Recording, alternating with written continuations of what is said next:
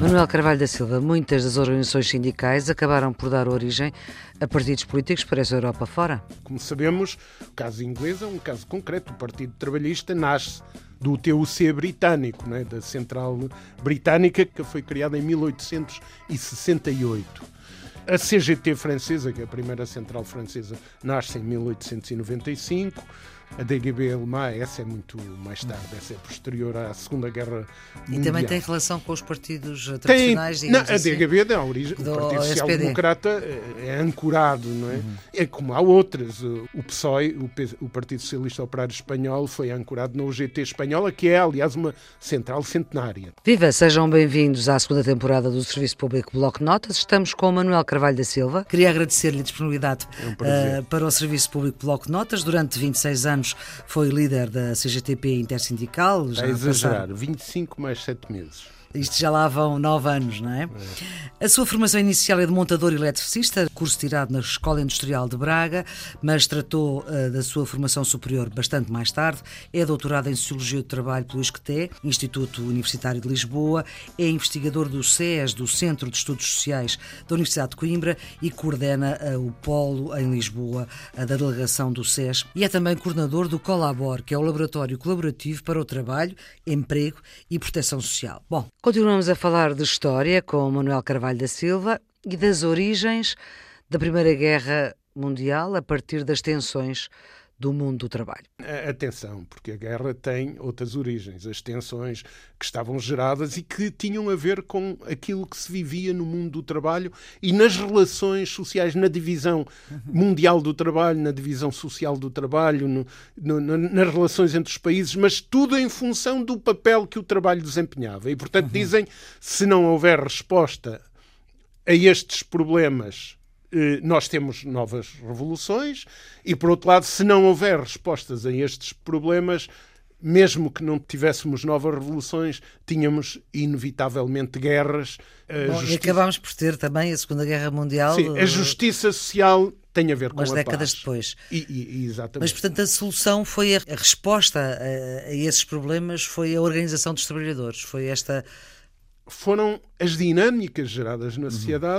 Em que o ator principal, dando aqui uma dimensão de coletivo quando uhum. uso a expressão ator, o ator principal foi a organização dos trabalhadores à escala micro, à escala média, à escala de um país, à escala de múltiplos países. Há uma dinâmica que está gerada, associada às transformações que a sociedade estava a viver, associada a um, um conjunto de outros fatores que torna necessário criar a Organização Internacional do Trabalho. Mas há um, aspecto importante em relação à Organização Internacional do Trabalho, porque, uhum. por exemplo, em relação ao trabalho infantil, mas isto prolongou-se, é bom lembrar a primeira decisão da Organização Internacional do Trabalho é a fixação das 8 horas diárias, 48 semanais, que demoram muito a consagrar, mas uma das primeiras decisões é sobre 48 o trabalho. horas semanais, só uma folga. 48 horas semanais, 8 horas diárias, 6 dias por semana. Uhum. Era o, o princípio da reivindicação. É consagrado, não é? Uma das uhum. uh, convenções da OIT, a primeira convenção é essa, mas uma das primeiras é sobre o trabalho infantil. Mas só vai, em 1935, vai ter relevo e depois é um percurso enorme. Já agora dizer que o melhor que está hoje produzido à escala internacional, ah, nas convenções da OIT, o melhor que está aí plasmado, bebeu em parte também de um impulso eh, português no final do século passado na luta contra o trabalho infantil em Portugal. Que Portanto, foi? a legislação do final dos anos 90, salvo erro de 98, da OIT, e mais tarde, já no início dos anos 2000, são adotadas novas convenções de combate ao trabalho infantil.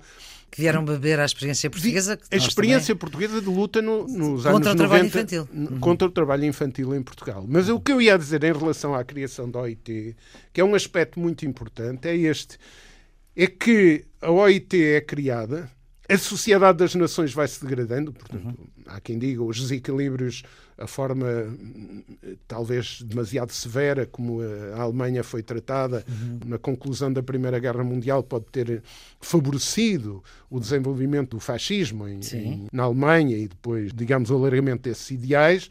Mas o que é um facto é que a Sociedade das Nações, que era a organização mundial que existia à altura, se vai desgastando e não é uhum. capaz de responder já às novas relações e às convulsões é, que deram origem à Segunda Guerra Mundial. E eh, é curioso, não é? Porque é a Organização Internacional do Trabalho, que estava em Geneva, é obrigada, durante a Segunda Guerra Mundial, a sair de lá porque o Hitler atacou os sindicatos forte e feio, não é? Uhum. Como se sabe, e teve que se deslocar para o, o Canadá.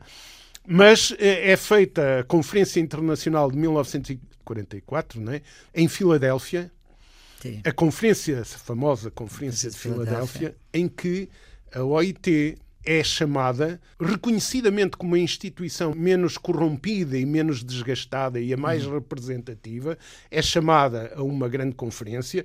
Há negociações entre os grandes líderes políticos, entre Churchill e, e o presidente dos Estados Unidos, e, eh, segundo documentos que consultei aqui há uns bons anos atrás, também o, o, Stalin trocou impressões sobre isso. E, portanto, de que é que os países deitaram mão? Deitaram mão da Organização Internacional do Trabalho para fazer uma grande conferência, ainda uns uns bons meses antes do fim da guerra. Uhum. Conferência essa que coloca na, na linha A o trabalho não é uma mercadoria.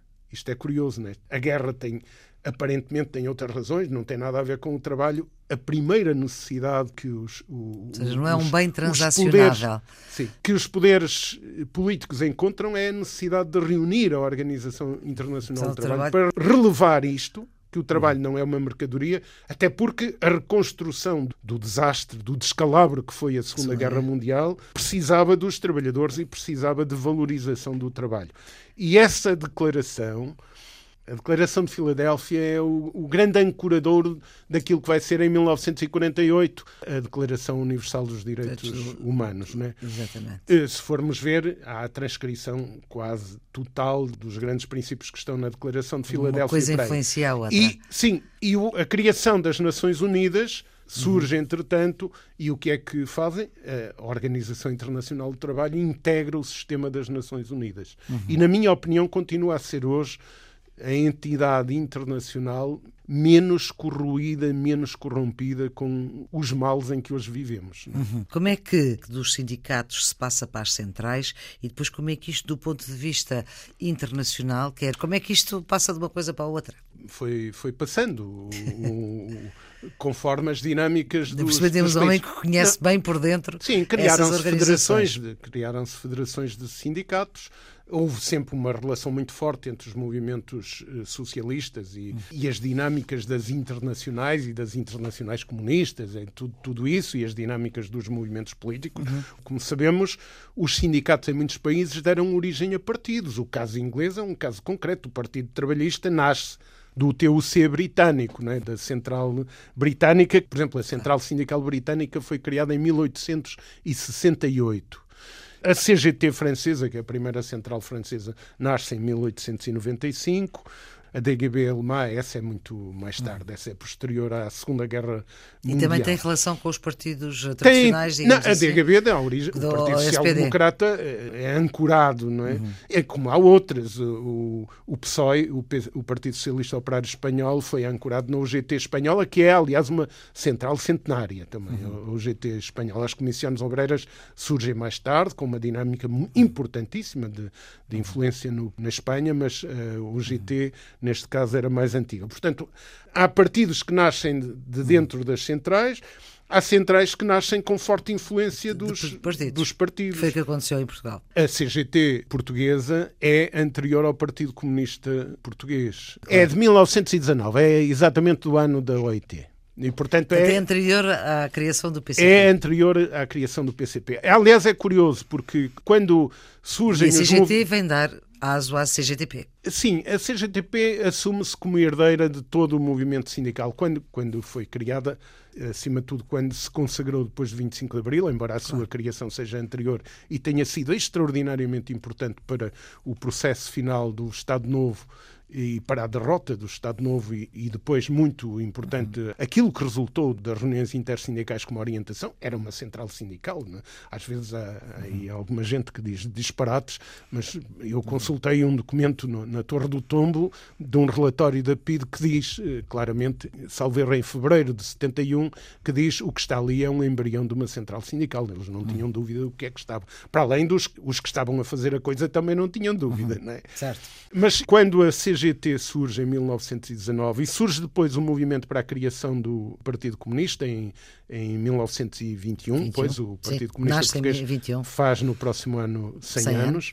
A CGT acolhe muito bem os movimentos iniciais, até muito bem, e acha que aquilo vai ser uhum. um complemento interessante. Só quando o partido toma forma e começa a assumir uma orientação e acha que a orientação anarquista não, enfim, não, não era caminho a seguir, é que começam a surgir ali uhum. tensões uhum. e surgem outras dinâmicas que vão dar origem à Casa Sindical e à chamada Intersindical. A CGTP portuguesa é a CGTP Intersindical Nacional, portanto assumiu na e sua é designação mas só assumiu esta designação em 1977, em janeiro de 77. Exatamente uhum. o congresso em que eu entrei para funções executivas, não para a coordenação, mas Sim, para funções executivas. Não tem nada a ver com isso, não é? A minha entrada, né?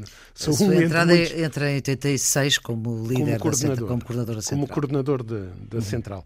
Mas, portanto, as centrais sindicais vão surgindo nos países de forma uh, diversa. Uhum. Há sempre o problema da articulação entre agendas políticas e agendas sociais é uhum. é, uma, é uma questão Pronto. chave. E foram agendas políticas que determinaram também a existência da de UGT. Não, e da Central Sindical da UGT uh, Sim, que nós temos.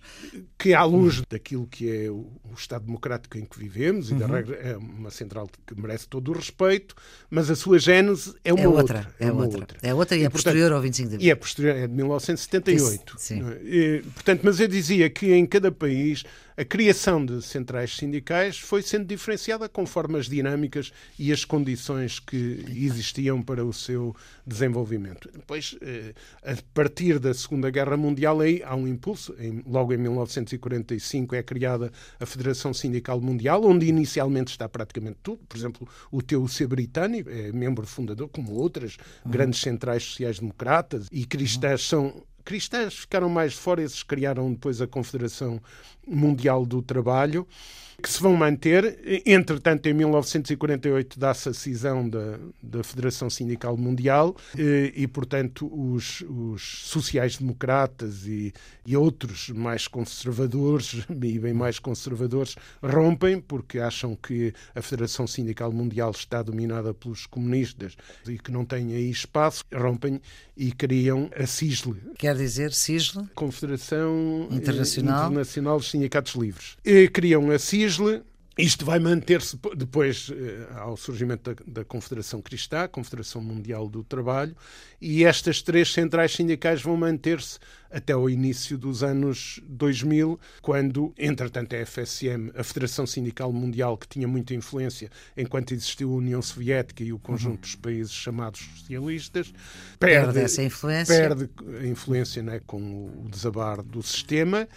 Entretanto, eh, já em, no, no, início dos anos 2000, com fecho depois em 2006 ou 2007, a CMT e a, e a CISL dão origem à atual eh, CSI, Confederação Sindical Internacional, que desde essa data agrega, agrega a maioria das centrais sindicais. Embora a Federação Sindical Mundial se mantenha uhum. e se mantém com alguma atividade, mas, mas, a grande central sindical hoje à escala mundial e que vem deste processo é a CSI, a Confederação Sindical Internacional. Muito obrigada, Manuel Carvalho da Silva. Ficamos para já por aqui. Vamos voltar ainda a conversar no Serviço Público Bloco de Notas, nesta segunda série, em que temos uma parceria com o Polo de Investigação HTC, História, Territórios e Comunidades.